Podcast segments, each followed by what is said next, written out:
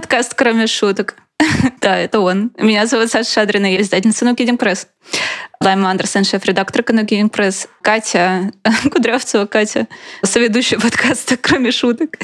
В издательстве «No Kidding Press» и человек множества талантов. Катя сегодня будет, э, я ее слезно попросила повести этот подкаст, позадавать вопросы, пока я не преуспела в жанре интервью. Не есть куда расти, а Катя, она все таки журналист. Ну вот давайте не будем вешать ярлыки. Ну, кстати, я сегодня хотела об этом поговорить, как, в общем, ваши читательские практики и вообще любовь к детству предопределили э, ваш жизненный путь и выбор профессии и все такое. Есть ли там какие-то интересные истории? Мы сегодня договорились поговорить о чем? О детстве. Решили поговорить о том, как мы читали в детстве и какими людьми нас это сделало. В какой момент стоило заметить, что все пойдет не так? Ну что, расскажите, вы любили читать в детстве? Я любила, на самом деле, э, потому что с какого-то возраста это заменяло послеобеденный сон. И мне очень нравилось, что можно не спать больше. Почему-то я не любила этого в детстве, а заниматься чем-то полезным. Вот. И да, поэтому я любила читать. И в школу я уже пошла, типа, начитанная. Вот. Но на самом деле тогда же было меньше развлечений. То есть там у меня было пару любимых видеокассет, которые я смотрела месяцами одно и то же каждый день. Вот. И также, наверное, было с книгами что было несколько любимых, и вот можно было их все время перечитывать. И только когда я пришла в школу, оказалось, что так нельзя делать, и надо читать все время все только новое, и как бы не особо не повторяться. И я думала об этом сейчас, что, ну, естественно, там последние много-много лет я почти ничего не перечитываю. Ну, то есть я могу взять с полки в момент, когда я там что-то вспомнила, перечитать любимый абзац, поставить на место. Но вот что ты дочитал книгу, и она так тебе понравилась, что ты сразу начинаешь сначала, такого, к сожалению, я уже давно себе не позволяю. Ну, я тоже, я любила читать в детстве. Я не помню, как это, как это началось, неприятное. Но я точно помню, что да, я в детском садике то, тоже уже читала, ходила там с какими-то книжками. И в школу я тоже уже пошла типа начитанная, но я вообще не могу даже вспомнить, что я читала. Наверное, какие-то детские эти всякие э, книжки с большими картинками. Вот. И, кстати, про, про перечитывание. Вот я тоже вспомнила, что у меня в детстве было, ну, было какое-то количество любимых книг. Ну, когда я уже вот перешла на ту ступень, когда ты начинаешь там выбирать что-то, искать ходить в библиотеку, не будем mm-hmm. забывать. Да-да-да. Вот. У меня, естественно, была дом библиотек приключений, вот эти 20 книжечек разноцветных э, со, со всякими разными историями. И почему-то я там выбрала как бы две, по-моему. Это был Робинзон Крузо. И второй странный выбор – это был гиперполет инженера Гарина Алексея Толстого. Хрен знает почему. Мне, видимо, мне просто понравилось сначала типа слово непонятное, ну, потому что все остальное там остров приключений, ну, типа остров сокровищ. Ну, э. А тут какой-то как бы что, что такое гиперболоид, боже мой. Э, вот, и почему-то я вот реально вот эту, эту книгу перечитывала, не знаю, раз 10. Вот, на Робинзон Крузо это вообще была моя любовь. Меня ужасно успокаивало, как он попадает в неприятную ситуацию, начинает собирать ресурсы, развивать там вот это вот все пространство вокруг себя, и мне прям дарило это огромное какое-то утешение в детстве. Вот. А у тебя, Саш, как было? Я мельком соглашусь про Робинзона Круза, потому что мне еще казалось, что это такое, ну, понятно, что это как бы человеческая трагедия и, и так далее, но из вот той детской перспективы мне казалось, что это такой очень уютный мир, вот этот вот поиск ресурсов, и когда вокруг тебя появляется вот эта какая-то обжитая среда, да, это меня да, да, да, да. очень угу. успокаивало. Параллельно я хочу сказать, что мы все время строили какой-то быт. Ну, я довольно скованный и закрытый интровертный человек. И в детстве я была тоже, но почему-то я была очень интегрирована в дворовую среду. И мы там много играли над обустройством каких-то жилищ, домов, э, шалашей и прочего. И я очень много играла в куклы, и тоже там все время нужно было э, укрепляться, строить дома. И вот поэтому мне эта тема с э, с тем, как выжить, как вокруг себя построить комфортную среду. Она мне очень понравилась. Практическое пособие, по сути дела. Да, в Робинзоне Круза. Я недавно с кем-то в разговоре посмеялась над собой, что я вот как в детстве любила читать, это как-то очень поощрялось моими родителями и ну, моей мамой, в частности, я думаю, папе было все равно. Он был себе на уме. И так я, в общем, человек с небогатым воображением, я не придумала ничего лучше, чем заниматься этим просто. Профессионально это немножко, мне кажется, смешно. Ты такой, ну вот есть книга, и я не знаю, что со своей жизнью делать, и я буду делать книги. Я даже не буду их писать, я буду их э, производить как объект материальной культуры. Довольно смешно, потому что, конечно, я пыталась еще чем-то заняться, но в итоге пришло к истокам. И опять-таки хочу с вами об этом поговорить чуть попозже. Я как-то быстро научилась читать. Есть какие-то легенды, которые про это ходят, что мне показали буквы, мне сказали, вот так они соединяются в слоге, а вот так они соединяются в слова. И я такая, ага, понятно, я пошла. Вот. Потом у меня была младшая сестра, которая была устроена по-другому. И она, например, очень долго не могла эту науку освоить. Э, у нее была куча разных методик, куча разных книг. И мне помню, я была старше на пять лет, и мне очень нравилась одна книга, в которой была нарисована одна буква и вторая, и от нее, значит, была проведена такая линия, и там бежал человечек. И, и что вот как бы, что вот их надо соединить.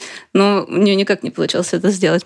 И поэтому это, в общем, иллюстрация к тому, что это не хорошо, не плохо, просто все люди разные, них э, разные склонности, разные способности. И вот, и, ну, как Лайма сказала, что развлечения было немного, и Поэтому, да, это как бы одинокая жизнь, э, ты все время читаешь. Ну, в общем, да, это действительно убежище, укрытие. И я вот вчера читала сюжетную книгу впервые за долгое время, не очень хорошую, но это мне очень сильно напомнило, ну, какое-то вот это детское ощущение. Ну, в детстве ты не, не знаешь, плохое это или хорошее письмо, и детские книги, которые читала, они были замечательные, на мой взгляд. А это сейчас ты говоришь письмо какое-то лубочное, кондовое. Вот, но вот это ощущение детской захваченности сюжетом я вспомнила, потому что мы издаем не сюжетную прозу скорее, где сюжет э, вторичен и бывает очень минималистичен.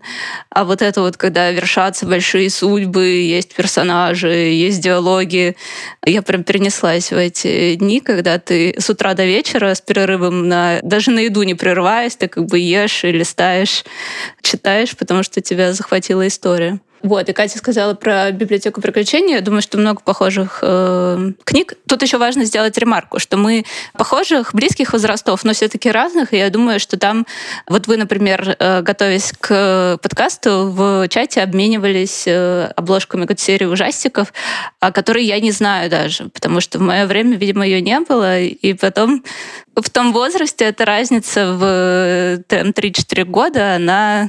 Она фатальна. Да, она принципиальна. Потому что мне 33 года, Лайме исполняется завтра, 30 апреля, 31 год, а Катя через три недели исполняется 30 лет.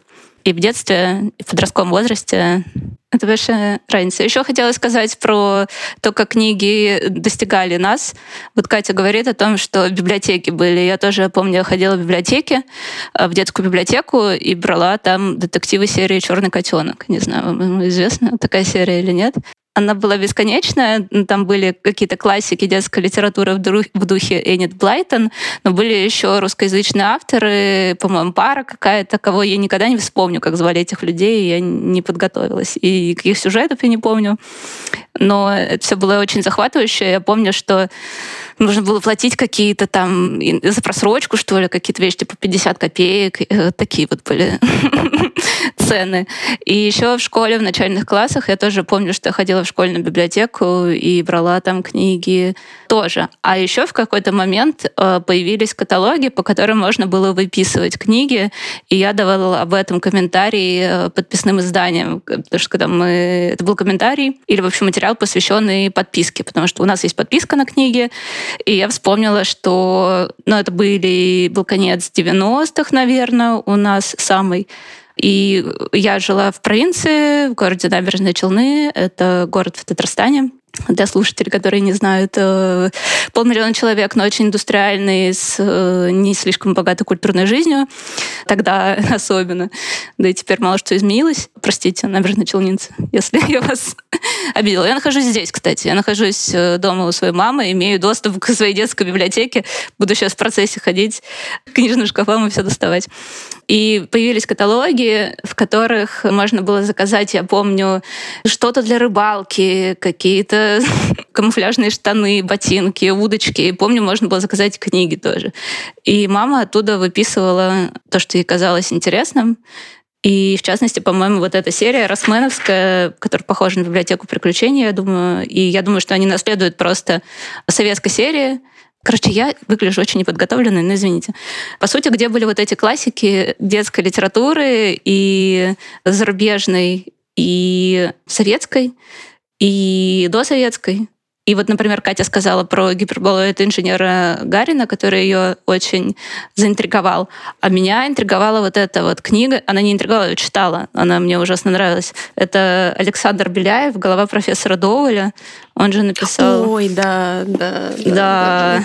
Человека-амфибию, да. Но вот эта голова, которая была отсоединена от человеческого тела и существовала автономно, это просто как бы это то чтение, которое меня очень сильно занимало ночами напролет. Это правда. Ты, ты вот сказала еще про библиотеку школьную. Я прям вот в тот момент, когда ты это сказала, я прям почувствовала запах этой школьной библиотеки.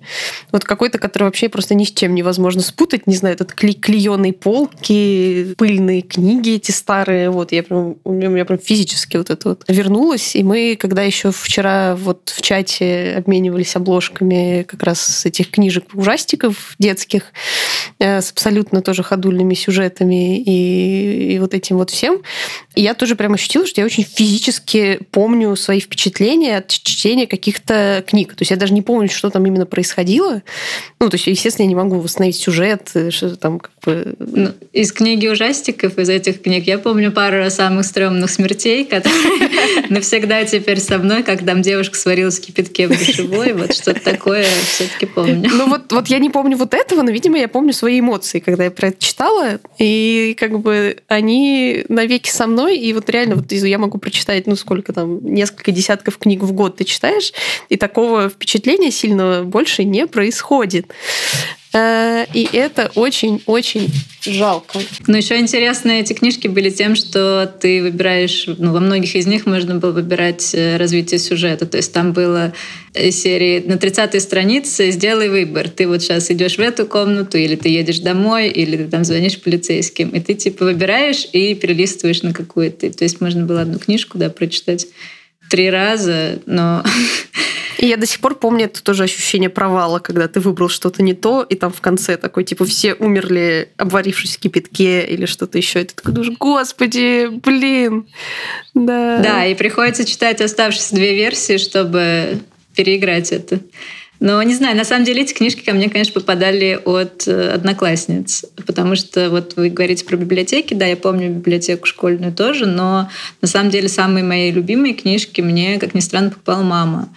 И то есть она вот как-то, не знаю как, умудрялась действительно выбирать то, что я потом вот несколько раз могла перечитывать. И, то есть она мне первая принесла Джен Эйр читать. Я помню вот как раз про физические воспоминания. Я помню, как мне было страшно, когда Джен Эйр просыпается, потому что над ней со свечой нависла вот эта жена, человек, на которого она работает. Вот. И также мама купила Гарри Поттера. И я помню, что я начала читать первую часть, и она купила это еще в самом начале лета, до вот этого бума, ну, что это типа бестселлер, который нужен всем. Я начала читать, такая, что женщина превратилась в кошку, ничего не понимаю, типа, почитаю «Хоббит» лучше снова. Но у меня есть две сестры, тогда у меня была только одна старшая, и старшая прочитала, ну, как раз, типа, за, не знаю, Короче, очень быстро она прочитала эту книгу, сказала, блин, там вообще все на метлах летают, волшебники, это очень круто, прочитай тоже. И вот так, да, то есть я на самом деле из какой-то даже немножко вредности, что типа я вот тоже сейчас прочитаю и буду в теме. Прочитал Гарри Поттер тогда. Вот.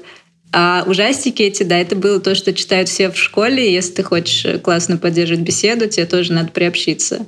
И потом ты понимаешь, что ой, это очень затягивает. Ну, вот то же самое, да, то, что я писала в чате, что у меня была вот эта да, домашняя драма Стани Гротер, потому что ее читали все мои подружки. И чтобы как бы быть в теме, надо было тоже читать, как там, типа, с балкона можно улететь на контрабасе.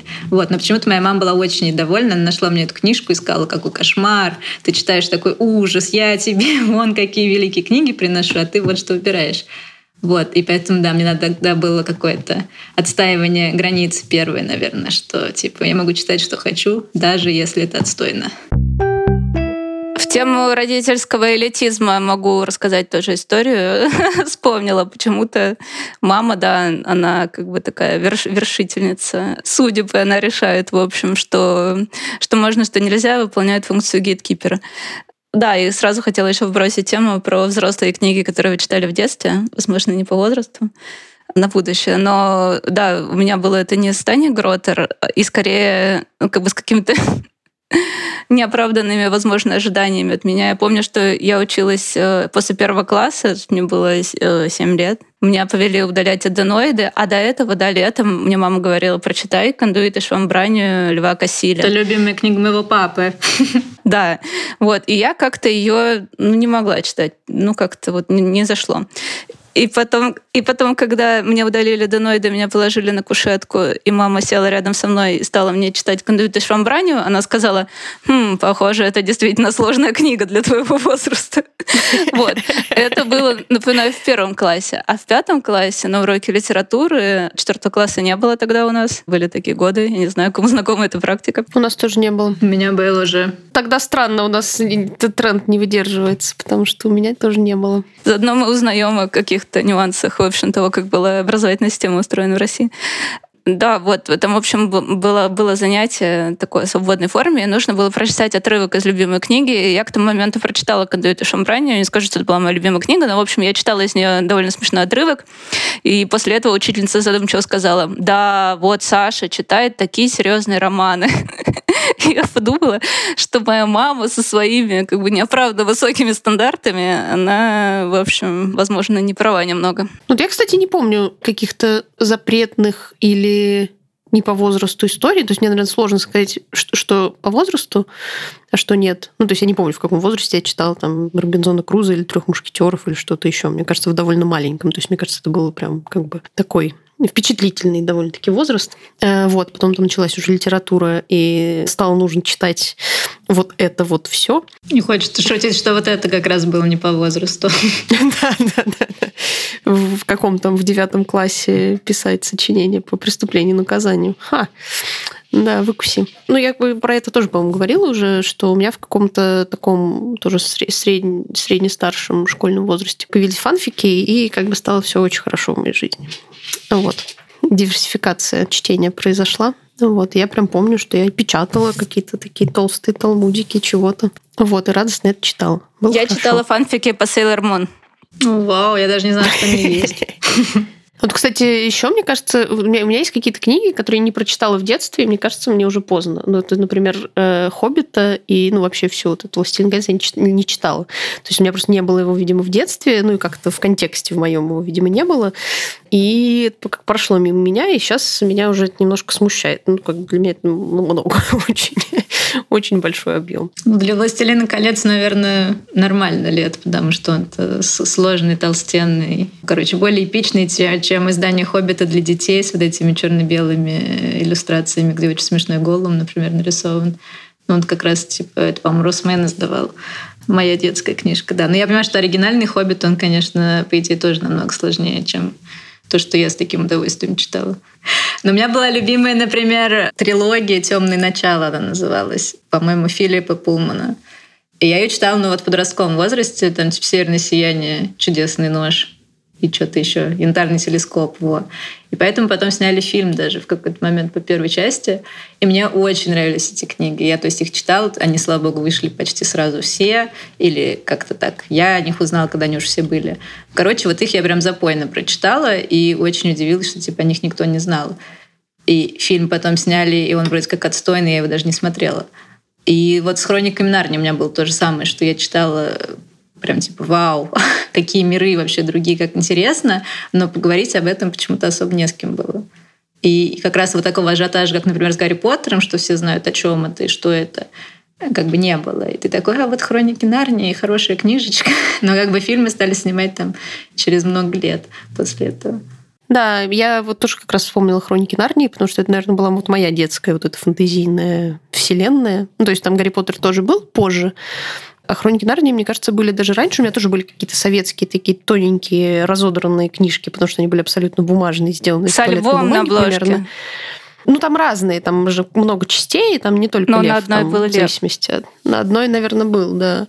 Вот, я их, конечно, дико любила, и мне тоже производило большое впечатление. Вот, потом я прочитала там про все эти религиозные мотивы и сказала, не надо. Унесите, пожалуйста, не хочу ничего про это знать, как бы мне и так нормально. Я про лучше проанализирую что-нибудь другое, испорчу себе впечатление. Я тоже хочу поговорить про хроники Нарнии, и здесь мы с вами сойдемся, потому что это моя действительно любимая сага.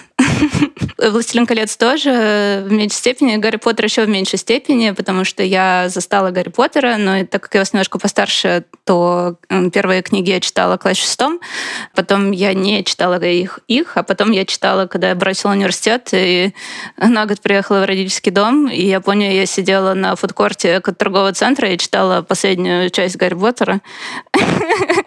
Вот так выглядит э, жизнь э, деклассированных элементов, которые сошли с э, пути, э, в общем, становления, прогресса и движения к лучшей жизни. Вот. И, в общем, несмотря на то, что это меня очень тогда захватило, э, в Америке, напоминаю, 19 лет считается еще подростковым возрастом. Это потолок подросткового возраста. То есть это было на стыке, на самом деле, детства и взрослой жизни. Все-таки это не какая-то вещь, которая меня сформировала, потому что, ну вот я вижу, когда выходят какие-то вот эти реюнионы, я даже вообще не знаю эту тему про фантастических тварей. Я думала, что это какой-то мем.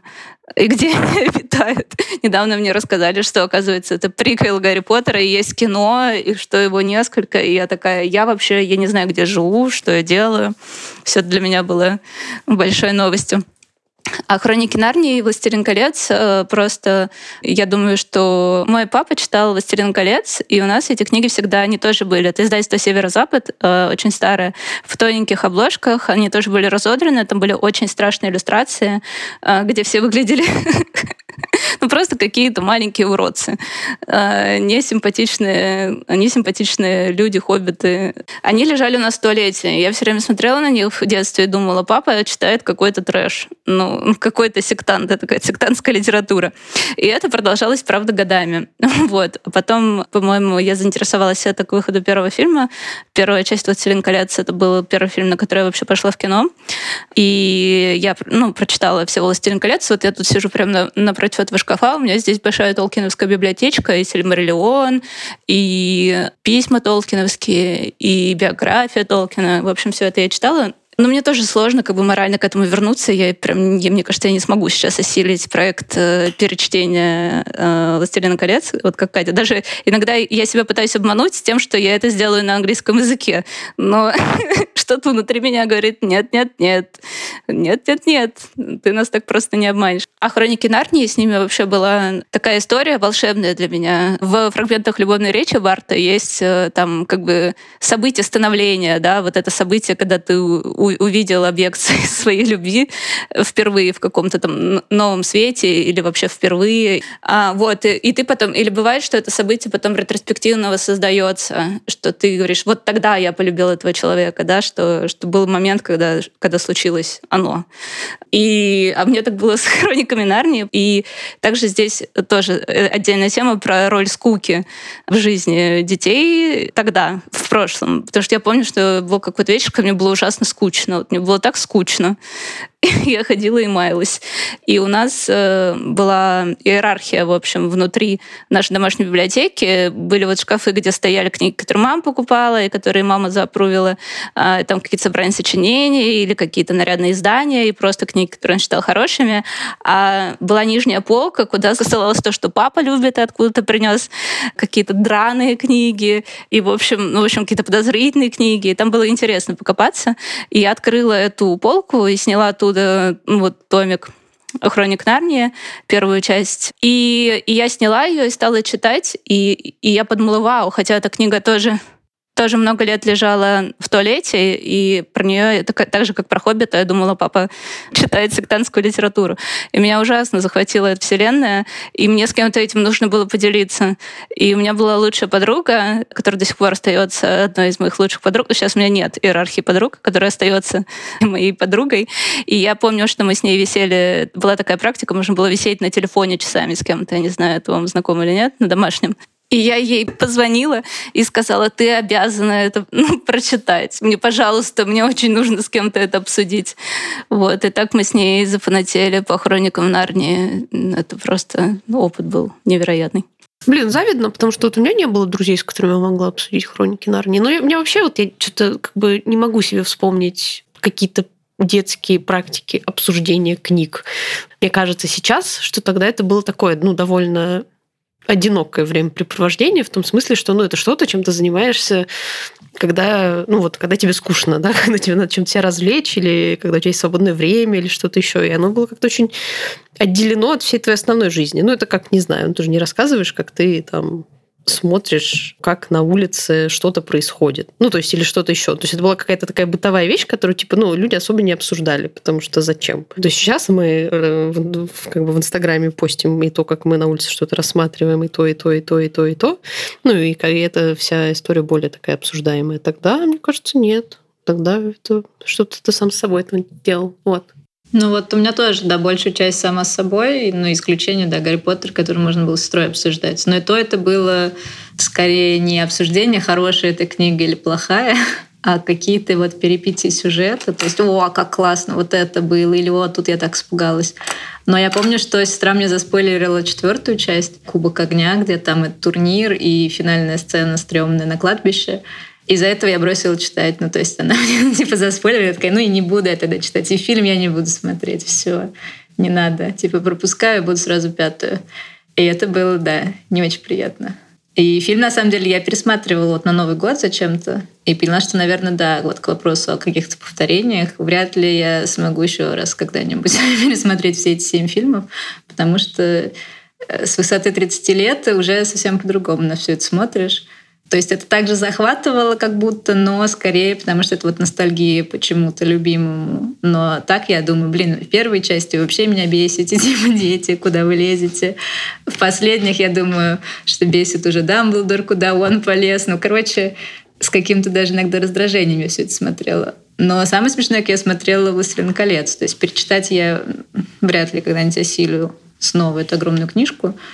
Но и пересматривать я точно не буду, потому что вторая часть «Властелин колец» — это просто черный экран, и орки бегут куда-то и орут. И так происходит два с половиной часа. И я думаю, я серьезно трачу свое время на вот это. Вот. Поэтому, наверное, я просто оставлю все в памяти и не буду больше никогда обращаться к этому. Да, «Властелин колец» кино я покупала на Озоне, режиссерские версии на кассетах. Одна режиссерская версия занимает две кассеты. Это было на стыке, DVD тогда только появлялись. Мы еще пользовались кассетами. И еще я купила карту Средиземья, которая приехала ко мне в тубусе, тоже с Озона. Тогда на Озоне как надо было покупать? Карточек банковских не было. Нужно было предоплатить телеграфным или почтовым переводом. Нужно было пойти на почту, сделать перевод. Они его как-то там обрабатывали, зачисляли, и после этого тебе отправляли. И вот так мы жили, дети. Вот так оно и было. Ну, как бы можете начинать готовиться, на самом деле. Да. Озон я обожала с подростковых лет, потому что я всегда там покупала. И когда я узнала в возрасте 25, наверное, лет, что существует какой-то лабиринт, где все шопятся, я была шокирована. Я в этом плане имея некоторую лояльность покупательскую к Озону еще за вот те телеграфные переводы, видимо. Не, у нас с Озоном в университете уже появилась какая-то любовь, потому что там были постоянно эти акции типа четвертая книга за рубль или что-то такое. Э, вот, и мы очень внимательно следили за происходящим. И в тот момент, когда появлялась акция четвертая книга за рубль, мы такие как бы с друзьями, так, ребята, собираемся. Вот, и ты там прямо из своего списочка все это искал, покупал. Четвертая книга бесплатно, потому что надо брать. Ну, потому что денег-то не, не было, понятное дело, никаких. Вот, а книжки покупать хотелось. Извините, я сразу впадаю в депрессию, думаю, а я вот сейчас так смотрю, что там на звоне происходит с книжечками. Или, может быть, на вид уже кто-нибудь продает. Но на самом деле мне один раз повезло, да, я купила «Маленькую жизнь» на английском на вид за 400 рублей. И я думаю, это прям хорошая покупка была. Да, я знаю, мы обсуждали несколько раз «Маленькую жизнь», и что-то ее никто так не любит, как я. Но тем не менее. Я хотела спросить, как ваша любовь детская к чтению, возможно, предопределила ваши школьные успехи, неуспехи, интересы? Как все дальше происходило? У меня была большая заруба с учительницей литературы. Она началась примерно сразу, вот. Ну, потому что, ну, я, конечно, ну, я была такая, ну, типа, не отличница, но я любила все делать, потому что мне не нравилось мне не нравились неприятности, когда ты что-то не делаешь. Вот, и на, на литературе я все читала, у меня были какие-то мысли, вот, и у нас была с ней постоянная, как бы такая... Она была очень хорошая, то есть она была, типа, суперадекватная вообще. Э, вот, но она все время хотела, чтобы я писала лучше. Вот. И это, это до сих пор большая травма моего детства, потому что я до сих пор помню, как мне за какое-то сочинение типа поставили 4, а какому-то троечнику за его сочинение поставили там типа то ли 4, то ли 5. Вот. И я как бы такая, ну, подошла к ней и спросила, а почему у меня 4? А у него 5. Ну, потому что, как бы, я уже тогда э, была довольно снобским этим ребенком. Э, вот. И она мне такая сказала, что, типа, ну, что для него, как бы, то, то, то сочинение, которое он написал, это очень хорошая работа. А для тебя то сочинение, которое ты написала, это не очень хорошая работа, и ты можешь лучше. Вот. И у нас с ней был огромный как бы срач на тему того, что если у вас есть система оценки, ну, универсальная, то она должна быть универсальной а не вот это вот как бы говно на лопате. Ну что это такое? А, ну почему вот э, более плохая работа оценена на более высокую оценку, чем моя? Просто потому что я могу написать еще лучше. Э, вот, это до сих пор как бы тема, которая вызывает во мне очень бурные эмоции, как вы можете заметить. Но э, на самом деле я почти всегда там на сочинениях писала то, что я действительно думаю. Я помню тоже до сих пор сильное возмущение, которое не вызвало к ним преступление и наказание. Я накатала там пол тетради по поводу того, почему мы тратим время на то, чтобы читать этот, как бы, эти, эти проблемы проблемы этого мужчины, который, в общем-то, ничего значительного в своей жизни не сделал. Из этого сочинения мне, по-моему, поставили 5. Я думала, что меня будут ругать, а мне поставили 5. Я такая, типа, ну окей. Вот. А потом я просто начала довольно много писать чего-то, не помню чего. Я начала писать в городскую газету. Я училась в, в городе Королеве. У нас была городская газета, которая называлась «Калининградская правда». называлась «Калининградская правда», потому что раньше город Королев назывался, назывался город Калининград. Вот. Но в какой-то момент все решили, что это довольно путает людей, потому что Калининград тоже был. вот, и они его переименовали в город Королев, потому что там жил Королев и РКК «Энергия». И я начала писать в газету, и меня сразу полюбили все учителя очень сильно, еще больше, чем раньше. Потому что для них это было выгодно, когда я пишу в городскую газету про школьные всякие события. Э, вот, и так я стала журналистом. Ну, точнее, так я пошла на журфак, но я не стала журналистом в итоге.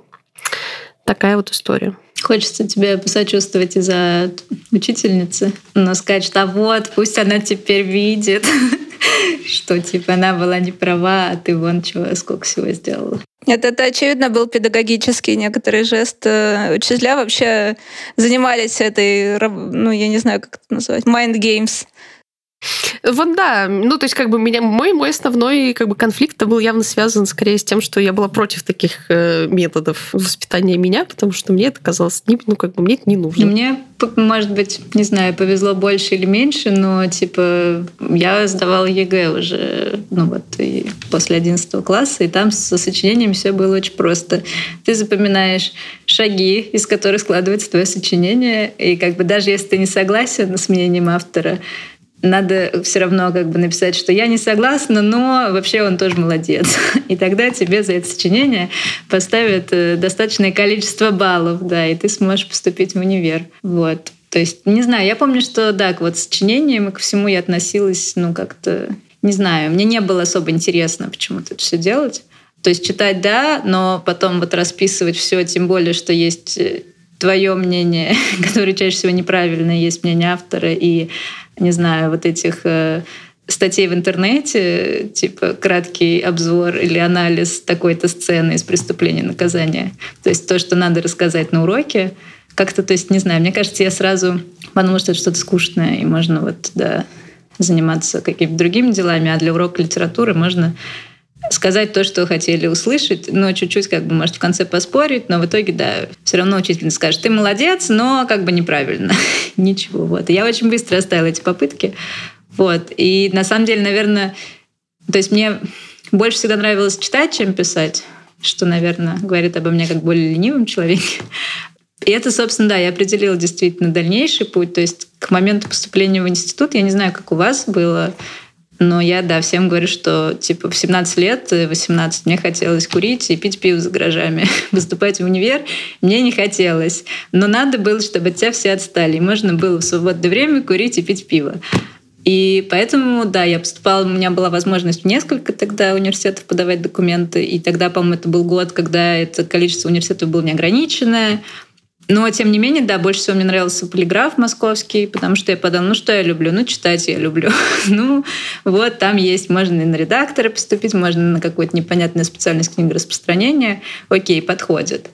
Вот. И там были еще, да, внутренние экзамены с сочинением тоже, но их как-то легко можно было сдать. Вот, и вот так получилось, что я пять лет отучилась в полиграфии, в свободное время курила, пила пиво, потом стала работать в издательствах, в книжных магазинах. И вот до сих пор как бы занимаюсь этим. Да, и завтра мой день рождения, я думаю, боже, чего я вообще достигла.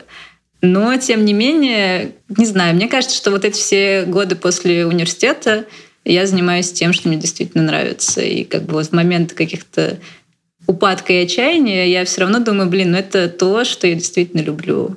То есть не то, что там у меня хорошо получается, а именно то, что я люблю, с чем мне приятно иметь дело.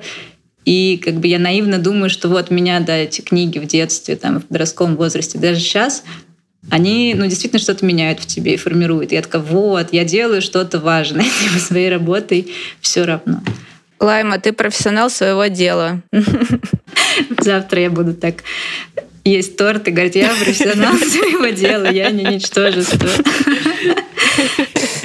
Известная в кругу моих э, друзей история о том, что я в восьмом классе э, перестала в школу ходить. Э, у меня случился экзистенциальный кризис, который до сих пор не проходит. И а до этого я училась, ну, как бы в начале школы училась на отлично, потом тоже почти на отлично. И никто, в общем, не ожидал такой подставы от меня. Но я прямо не, я это все потеряла всякий смысл. Я сидела, и у меня в ушах звенело. Я думала, как же вы можете здесь находиться? Не то, что я хотела при этом пойти пиво пить и курить за гаражами, это попозже немножко я стала делать. Но мне казалось, что лучше чем угодно заниматься, чем здесь сидеть. Вот. И ну, считалось, что у меня есть некоторая склонность, э, хотя это все условно, это вопрос, чему ты время посвящаешь, гуманитарным наукам, языкам и прочему. И ученица литературы хотела, чтобы я участвовала в олимпиадах по русскому языку, я участвовала не очень. Да, и была, был вот этот миф о врожденной грамотности, который на самом деле как раз э, грамотность, которая сформировалась э, из-за объема прочитанного. И, например, теперь, когда я множество лет почти не читала по-русски и писала твиты, пропуская запятые, я теперь вообще не имею представления о том, где ставить запятые. Да, такая вот она врожденная, выродившаяся грамота. И в итоге мне так плохо стало, там еще расформировали все, 20 раз перемешали все классы, все мои немногочисленные подруги оказались э, либо в других школах, либо в других классах. И я осталась э, одна в очень э, конкурентной среде, где все очень хотели ну, поступить. Э, я напоминаю, речь идет о провинции, все хотели поступить в столице и в топовые вузы, и все шли на медаль или участвовали в Олимпиадах. А я вот читала «Властелина колец» и была в депрессии до того, как это стало. Не хочу сказать модно, в общем, я не, не имела в виду ничего и близкого. А депрессия — это болезнь. И в итоге я решила, что хорошей идеей будет в 11 класс уйти в другую школу, что могло бы пойти не так. Это ужасная мысль, потому что как плохо бы тебе не было в твоей школе, 11 класс, э, тебе остался один год учиться, тебе надо интегрироваться в какую-то новую среду, это огромный стресс ты там никого не знаешь, я не самый общительный человек. Но еще откуда-то у меня взялась неожиданная амбициозность, и я училась в гимназии, а школа, в которую я ходила, это был Пушкинский лицей. И учителя литературы, учительницы этих двух школ, между ними было такое негласное противостояние. Они готовили людей к Олимпиадам, и, в общем, ученицы, ученики, которые занимались с ними, они брали что-то на всеросах, это считалось очень хорошая среда. И вот, и так как я уходила от одной учительницы, у которой я занималась, э, она меня очень любила, я переходила в ту школу, а в той школе в одиннадцатом классе и вообще все предыдущие годы класс занимался литературой, в классе было там 25 человек, и все занимались литературой на уроке. Но были, были там привилегированные 8 человек, специально отобранные, которые занимались литературой в маленькой группе с вот этой учительницей, которая готовила людей к всеросам. И я почему-то пошла и сказала, а можно я буду учиться в этой группе? И меня она взяла просто из-за того, чтобы... Ну, ей было любопытно, как бы мой уровень подготовки был ей любопытен, потому что она, значит, э, у нее была вот эта вот борьба с моей ученицей из другой школы. И а в итоге я не смогла ходить в школу дольше месяца, потом я снова взялась за свое и стала прогуливать. И между нами, да, вот это было какое-то такое жесткое противостояние, когда я потом возвращалась, и она задавала вопрос к этой группе, и я отвечала вслух, и больше никто не отвечал, но она делала вид, что она ничего не слышала, и говорила так, что никто не ответит. И в общем, это продолжалось довольно долго. И я ее ужасно боялась, и при этом я ничего не могла поделать с собой. И, ну, в итоге все закончилось как в каком-нибудь кино, я не, не знаю, «Умница Уилл Хантинг» или так далее, потому что к концу года, когда уже нужно было школу дурацкую заканчивать и отправляться во взрослую жизнь. Оказалось, что я, в общем, неплохой человек. Я написала все пробные сочинение очень хорошо, и меня похвалили, и выпускное сочинение написала тоже на 5.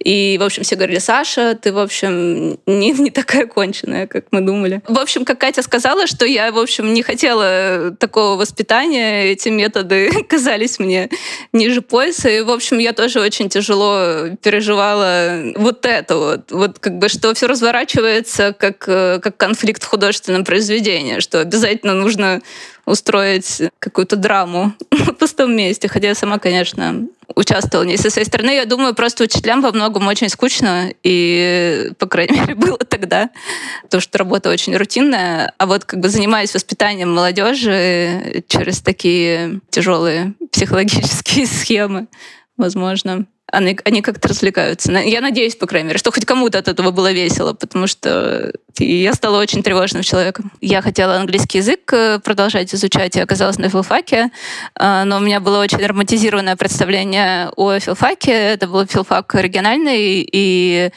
который я бросила через... В общем, на второй курс я уже не пошла этого филфака, продолжала учиться другому в том же месте на другому. И вот мы здесь все.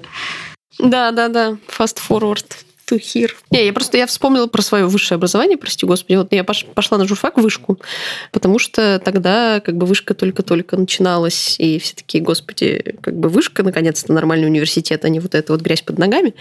И я, соответственно, пошла, и поступила по Вышкинской же Олимпиаде, совершенно случайно на нее попала, я не собиралась, просто поехала с подружками, потому что подружки поехали. Вот, они, по-моему, не поступили, а я поступила. И меня это тоже немножко фрустрировало в тот момент, потому что я собиралась сдавать там типа 4 ЕГЭ, литературу и английский, потому что журфак, и еще у меня был как бы вот какой-то такой второй план пойти куда-то на юрфак податься. Поэтому я сдавала еще историю обществознания. Вот. Жила красивую жизнь, что называется. Ну, плюс еще русская математика, и в итоге как бы 6 экзаменов довольно много. Э, вот, а потом я поступила по Олимпиаде, и для этого нужно только обязательные были экзамены, чтобы туда поступить. Вот, я сдала еще на всякий случай как бы литературу и английский, ну просто как бы мало ли что, на всякий случай. И там началась заруба про историю общества знаний, потому что я, на самом деле, я готовилась, я там ходила, я занималась с репетитором, с этим всем, я очень хорошо знала эти предметы. И как бы я такая, как бы, ребята, можно я не пойду? Вот, и вся школа такая, в смысле? А статистика? Я говорю, да мне срать на вашу статистику. Я не хочу в 8 утра вставать, можно не пойду. Вот. А журфак, на котором я училась, был очень странный, потому что он был довольно новосозданный, ну, как и все вышки тогда, назывался отделение деловой политической журналистики. Э, но это был такой, на самом деле, абсолютный огрызок филфака, огромные предметы, посвященные западной словесности и русской словесности, и они занимали, как бы, не знаю, 70% времени твоего. Вот. А потом там еще была журфакская программа, которая занимала еще 70% твоего времени. Всего получалось 140. И это не умещалось вообще ни в одну человеческую жизнь, ну, потому что там просто план на, на полгода, ну, там, не знаю, два века, значит, западной словесности. Вот, ты начинаешь смотреть в этот список, и ты понимаешь, что там, ну, действительно, не знаю, 40 книг из них половина довольно толстые. А это как бы один предмет, а у тебя их еще восемь. И это тебе все надо прочитать, потому что как бы экзамены жесткие, там дико сложные вопросы, сложные билеты, подходят к этому абсолютно неформальным образом. И типа надо реально готовиться. Э, вот. И у нас был, конечно, большой стресс все четыре года, пока у нас это все было. Потому что параллельно там были еще, еще была куча предметов. В нас плюс еще запихивали всю базу. Там у нас был макроэкономика, микроэкономика, статистика, высшая математика.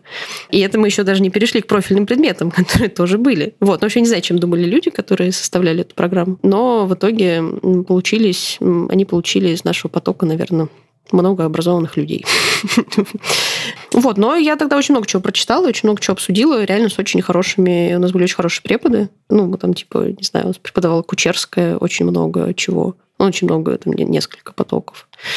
Вот, ну и так далее. Вот, там были прям очень хорошие люди, с которыми было интересно обсуждать прочитанное. Можем обсудить, обсуждаете ли вы прочитанное сейчас, если с кем-то, да, кроме Инстаграма, то как это выглядит? Ну, я в свое, в свое время завела себе телеграм-канал. Я в какой-то момент поняла, что я просто читаю и забываю то, что я прочитала. Ну, то есть я, я через полгода спрашиваю, типа, а ты читала вот это? Я говорю, я читала, но я вообще, убей меня, вообще не помню даже, что я подумала про эту книгу. Поэтому я себе взяла, взяла телеграм-канал, чтобы просто ну, записывать туда, что я подумала про эту книгу, чтобы когда меня спросят, я могла быстренько подсмотреть и такая, а, вот оно что. Плюс, э, ну вот мои там друзья из универа, у нас была большая традиция обсуждения литературы, э, и она продолжается на самом деле. То есть у нас до сих пор есть вот эта история про, когда ты читаешь какую-то книгу, она тебя возмущает чем-то, что сделал автор или авторка, или того, что там происходит, и ты просто такой как бы открываешь Телеграм и говоришь, сейчас 20 сообщений вот так вот просто ты пишешь, да что же это такое-то, господи, ну почему же опять вот это вот это происходит, вот. Ну и как-то мы это все орем э, друг в друга и становится как-то попроще. Да, нет, у меня есть пара знакомых, ну как друг, друг и подруга то есть, правда, пара, с которыми раз сто лет, да, мы обмениваемся тем, что мы прочитали за последнее время, что понравилось, что не понравилось, и там кто-то в Инстаграме раньше, да, выкладывал какую-нибудь страницу с цитатой откуда-то, и ты такой, вау, это что-то очень интересное, хочу тоже читать, вот, и ты пишешь, а что это такое, и тебе говорят, не-не, не надо читать, только одна цитата хорошая. Вот. А, да, сейчас меня позвали, соседка моя позвала в их книжный клуб, там, ну, типа, подружки собираются, и, то есть, читают все вместе, и один потом рассказывает, ну, то есть об авторе и что, собственно, он хотел сказать. Вот. И на одном этом книжном клубе, где я уже присутствовала, обсуждали Пинкера, книга, которую все знают, но никто не читал. Это «Лучшая в нас» толстенная книжка про насилие и как это вообще исторически все сложилось. Ну да, короче, никто, кроме рассказчицы, в итоге не успел ее прочитать. Сама рассказчица не дочитала к моменту книжного клуба, но вообще интересная практика, мне нравится. Ну, то есть я, наверное, правда отвыкла от того, что люди собираются вместе специально, чтобы обсудить одну конкретную книгу. И мне очень нравится, что эта традиция сейчас есть, и книжных клубов много, и да, можно, не знаю, чат создать специальный в Телеграме. Короче, мне кажется, классно это все. Ну и чаще всего, да, обсуждают наши книжки. Вот из того, куда меня звали или про которые рассказывали, это чаще всего Тови Дитлевсон, трилогия. А, или, по-моему, еще по Кинг-Конг теории был какой-то клуб. Мне кажется, с тех пор я потеряла, в общем, эти иллюзии о том, что можно кого-то ну, сказать, пожалуйста, прочитай, давай обсудим. И человек прочитает, скорее нет, иногда еще бывает. Недавно я очень тоненькую книжечку купила человеку и подарила. Но я знала, что он читать ее, скорее всего, не будет, поэтому мне пришлось ему читать ее самой. Вслух. Ну, это очень тонкая грань, потому что это может в какой-то момент стать насилием. Вроде консент был. Ну так вот, не хочется, в общем, этого насилия, поэтому я перестала людям книги как-то пытаться рекомендовать или забирать с собой. Сейчас ни у кого нет времени ни на что и нет ресурса, так называемого. Как бы я очень рада, когда кто-то чем-то заинтересуется и прочтет, и можно это обсудить, но я никого никогда об этом не попрошу. И даже пришлось вот хитро сделать издательство, чтобы все прочитали книжки, которые я хотела бы с кем-то обсудить. Правда, другое дело, что я уже не очень хорошо помню, что в этих книжках написано, но это другое дело. И, а, потому что прошло э, Диди, например, я прочла 9 лет назад, и вот она у нас вышла только что, и конечно, впечатления уже не свежи. Ну, то есть понятно, что я читала верстку, но вот это вот ощущение как бы, открытия, э, вот это первое прочтение, невозможно войти в эту реку дважды. Да, книжные клубы — это круто. Я все время думаю о том, что... Когда-то я сделала тоже рейдинг-группу No Kidding. Я правда не помню, нафига я это сделала. Такой я была энергичный человек, активный. Но мне очень нравилось э, вот эта вот работа ума, когда... Ну, это чем-то похоже на подкаст. Когда у тебя не было мысли, и она возникла только от соприкосновения с чужой мыслью. И часто бывало так, что я выходила оттуда с чувством, ну, что я поработала. Это было такое приятное чувство, что что-то было сделано. Да, и иногда хочется прямо какие-то философские тексты тоже в какой-то небольшой группе читать, как в старые добрые времена. Но этого нет. И недавно у меня был очень приятный опыт, когда я прочитала мемуары женщины, которая создала диалектико-поведенческую терапию Марши Линихан, и девочка с моей девяти-группы, привет, Оля, она тоже прочла, и мы с ней в переписке обсуждали как раз ну, перипетии судьбы Марши Линихан. А вот она, а когда она, а когда она сказала это, а когда она сделала это. И мы обменивались очень длинными сообщениями, это было очень, э, очень здорово. Мне это напомнило вот какие-то прошлые опыты возможно, даже подростковые. Ауторы. С вами был подкаст «Кроме шуток» и три соведущие. Меня зовут Саша, я издательница No Kidding Press. Это подкаст издательства No Kidding Press, кстати. Мы существуем не в вакууме, мы прикреплены к Конституции. Лайма Андерсон, которая будет завтра грустно задувать свечи. Со словами «я хороший профессионал». Да. Хороший профессионал и друг, и человек, женщина. Спасибо. И шеф-редактор канала Kidding Press э, Катя Кудрявцева. Канал очень нет, не Вроде очень. культурный человек. По промокоду, кроме шуток, действует скидка 12% на книги, которые уже вышли в нашем магазине но kidding через дефис.ру slash shop. Покупки в нашем интернет-магазине поддерживают издательство больше всего.